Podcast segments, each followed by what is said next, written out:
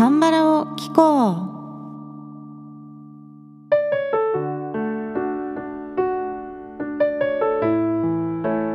皆さんこんにちは。アンニョンセヨ風花です。さて今週はトッケビウィークということで今日はトッケビの OST の中でも代表的なバラード曲エイリーさんの初雪のように君へ行くという曲をカバーします。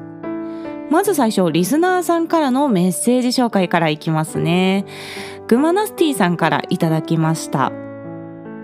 風花さんこんにちは。いつも楽しい時間をありがとうございます。念願の初渡韓プサン最高でした。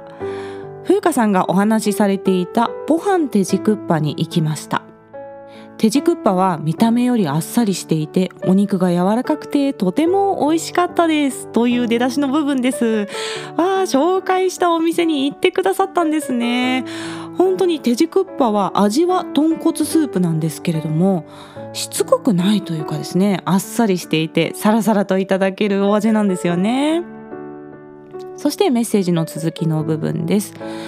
生マッコリはガイドブックにあったお店に行ったのですがソルベのように凍らせてありとても口当たりが良くかなりの量がありましたが娘と2人で全部飲めてしまいました。チャガルチ市場でのお作りもチョアでした。その時に出していただいた生玉ねぎの入ったサムジャン。サムジャンっていうのは包む時にこう塗る味噌みたいな感じですね。生玉ねぎの風味が苦手な私ですがその風味が消されていてびっくり。お野菜と一緒にパクパク食べていたところそんなに気に入ったのならあげるよと分けてくださって毎日お肉や長芋などと一緒にいただいています。食べ物が美味しかっただけでなくガイドブックを指さして観光地への道を尋ねると皆さん親切に教えてくださいました。という続きの部分ですが素晴らしいです。本当に満喫されてますね。これお店の人にサムジャンを分けてもらえたっていうことできっととっても美味しそうに召し上がっていらっしゃったんでしょうね。多分お店の方もすごく嬉しくてだったら持って帰ってって言って分けてくれたんだと思います。クマナスティさんは娘さんと一緒に旅行されたということで私も初めてプサンに行った時は母と一緒に旅行に行ったんですよ。もう10年ぐらい前になるんですけれども当時ね私のマニアックな趣味に楽しんで付き合ってくれる人は母くらいしかいなくてですね。もう一緒に旅行してマッコリもお刺身もいただいてとてもいい思い出でございます。韓国の方は情が厚くて親切な方が多いですよね。まあこれはもちろんね人によるとは思うんですけれども全体的な傾向として困ってる人に優しくて一緒に解決しようとしてくれる方が多いように感じています。そして続きの部分いきますね。クムガンコンウォン。これは金剛公園って日本語で書きますね。それからクムジョンサンソン。これは金井山城って書くんですけど 日本語でちょっと何て読むのか分かんないんですけどクムジョン山村の南門それからヨントゥ山ですね。竜の頭の山と書く。ところの公園のイースン心臓それからカムチョン文化村ですね。甘いに川って書く文化村です。こちらを観光しましたが日本と韓国の悲しい歴史が背景にあるということを身をもって感じとても心が痛みました。でもその痛みを感じることで韓国が私にとってより大切な存在になると考えています。本当にねこの部分その通りだと思いますね。私はこの文章を読んでとても感動しました。私は語学学習を兼ねて韓国語で書かれた韓国の歴史の本を時々読んでいるんですが日本の歴史教育の中では教わらなかった内容も多いですし日本人として心が痛んで勉強するのがしんどい内容っていうのもね正直たくさんあるんですよ。でもそういった歴史も勉強して自分の心で痛みを感じることが私も大切だと思っていてそれが相手の立場を尊重する土台になるんだと思うんですよね。なのでこの部分非常に共感いたしました。であの全然話変わるんですけどクンジョンサンソンはマッコリがすごく美味しいんですよねクムジョンサンソンマッコリというマッコリがありまして濃厚系なんですけど結構酸味もしっかりあって若干ね飲むヨーグルトみたいな感じがあるんですよね。このクムジョンサンソンマッコリも大好きなマッコリの一つで私もいつか醸造所に行ってみたいと思っている場所でございます。そして最後の部分いきますね。行く前にはコロナに感染してしまい大丈夫かなと不安になりましたが本当に充実した時間を過ごすことができました。番組で風花さんの韓国の話をまた聞かせてくださると嬉しいです。これからも楽しみにしています。少し早いですが良いお年をお迎えください。ということでありがとうございます。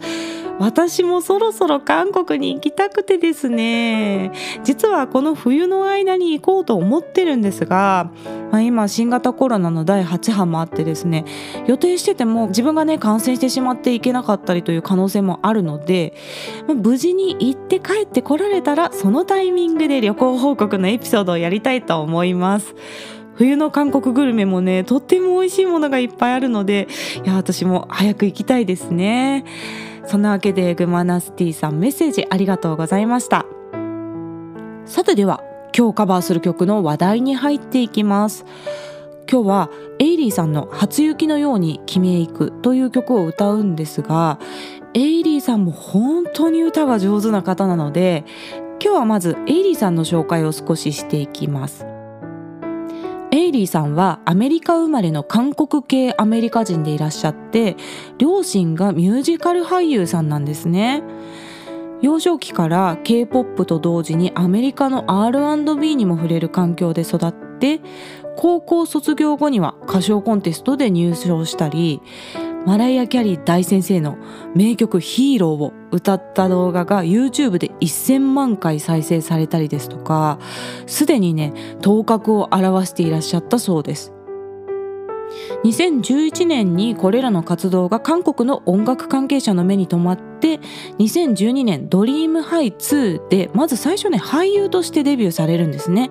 そして同じ年にデビューシングル「ヘブンをリリースしてデビューの早い段階からヒットを記録していらっしゃいます。エイリーさんの歌唱技術の特徴はですねまず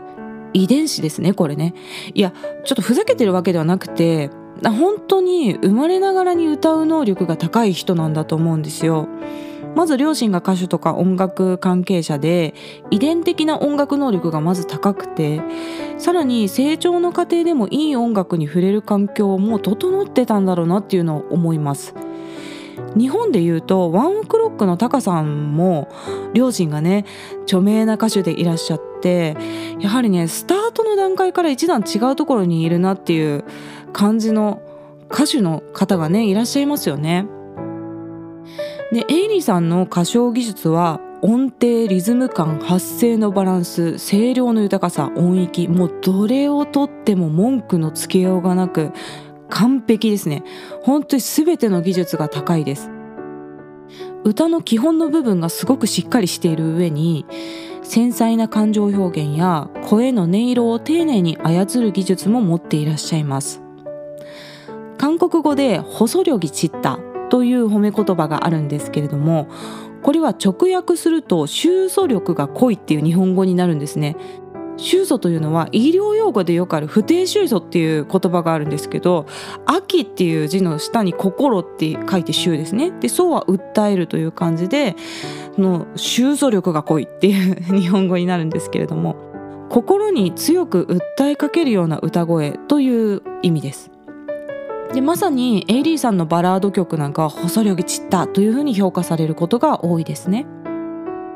一方でエイリーさんの代表曲にはアップテンポの曲も複数あるんですがこちらではアリアナ・グランデさんや、まあ、ビヨンセ大先生のようにですねダンスをしながらも安定したパワフルな歌声を聞かせてくれます。ステージングにアメリカの R&B らしさっていうのも感じるんですよね。なので韓国人らしい情緒のこもったバラードもアメリカの R&B も歌いこなせるというようなもはや世界的な D は歌姫の一人だと思います。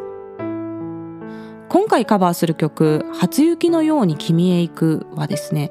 13話のトッケビ消滅シーンでうんたくが泣き叫ぶところでかかる曲です。なかなか衝撃的なシーンで見返すとね必ず涙が出てきてしまう悲しいシーンなんですがあの時のキム・ゴーンさんの演技のリアリティが半端ないんですよね。あの場面ではトッケビが剣を抜いてパクチュンホンを切るということを目の前で見るんですよね。そうなるとトッケビは消滅してしまうんですが剣を抜いて切ることそのもの自体はもう一瞬で起きてしまう出来事なんですよね。うんたくとしては目の前で起きたことが信じがたく受け入れられない。でもいつか来るとは頭では分かってた。あその瞬間が今来てしまったんだなと。で行かないで離れたくない。私を置いていかないでってそういう混乱した感情が詰まった。アンデダメだよっていう意味なんですけどアンデって。このアンデアンデっていうのを連発するんですね。トッケビは話自体はファンタジーなんですけれども俳優陣の感情表現の現実味がすごくてドラマの世界に自然と引き込まれてしまうところがあるんですよね。ファンタジーなはずなのに見てる側には現実の物語なんじゃないかと響いてくる感じがあります。でこのトッケビ消滅シーンは本当に悲しくて辛い場面なんですがキム・ゴウンさんの演技の底力が垣間見えるシーンでもあります。ドラマではトッケビが消えてしまった後のタイミングでこの曲がかかるんですが歌詞の内容はまさにこの世から消える時のトッケビの気持ちが綴られております。これも曲の意味を把握しながらドラマを見返すと本当にティッシュがなくなる号泣シーンになってしまうんですけれどもでは続いて歌詞紹介に入っていきますね。まず出だしの部分は「君を胸に抱く前は自分が残された世界がこんなに美しいとは知らなかった」という内容から始まりますそして1番のサビの部分ですね「몹시도좋았다」大変良かった너를지켜보고설레고君を見守りときめいてうすっけ질투도했던バカみたいに嫉妬もした 평범한모든순간들이平凡なすべての瞬間が캄캄한영원真っ暗な永遠그오랜기다림속으로長く待ちわびた中に햇살처럼네가내렸다日差しのように君が舞い降りたというサビの歌詞なんですね。うんたくとの出会いを回想しているような内容の歌詞になっています。 そして個人的な号泣ポイントは2番のサビの歌詞なんでちょっとこちらも一部紹介しますね。욕심이생겼다欲が生まれた너와함께살고늙어가君と一緒に生きて年老いてゆく주름진손을맞잡고シワになった手を取り合い내삶은따뜻해졌다고僕の人生は 暖かかったと。という歌詞なんですよね。もうここの歌詞が本当ドラマの内容とバッチリリンクしていて素晴らしいと思いますね。最初は早く剣を抜いて楽になりたいと言っていたトッケビが、うんたくと出会って心境が変化して、一緒に年老いて生きていきたいっていう言葉がね、これが本当に涙を誘う内容だと思います。では曲を聴いてみてください。エイリーさんの「初雪のように君へ行く」という曲をカバーしました。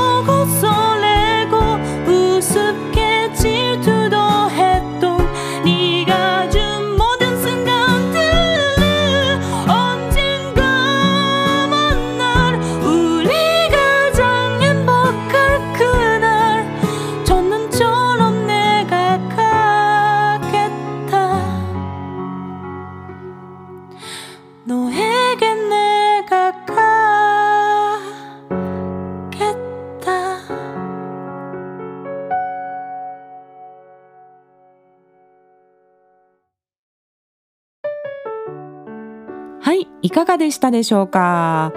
今回はいつもよりカラオケ音源が豪華でピアノとギターとシンセサイザーとストリングスが入っております。実はこのカラオケ音源は1年以上前に制作したもので番組を始める前の準備の時期に打ち込みでカラオケ音源を作る練習をしてた時に作ったものです。でずっと寝かせてあったんですが、まあ、今回ちょっと調整というか修正をしてからボーカルを取りました。この曲は必ずカバーしたかった一曲でしたが技術も体力も必要な難しい曲なので実は1年半くらい前に一度しっかり歌い込んで事前のトレーニングをしていた曲でございます。今年の目玉曲の一曲という感じですね。さて今週はトッケビウィークでお送りしてまいりました。個人的にねやりたかった企画ができて満足しております。今日 YouTube に歌ってみた動画が上がります。YouTube の方は韓国語歌詞を動画内に表示しています。その他の外国語字幕は YouTube 字幕でお楽しみください。概要欄の質問箱からメッセージや質問リクエストなどぜひ気軽に送ってください。日本語でも韓国語でも大丈夫です。ではまた次の放送でお会いしましょう。さようなら。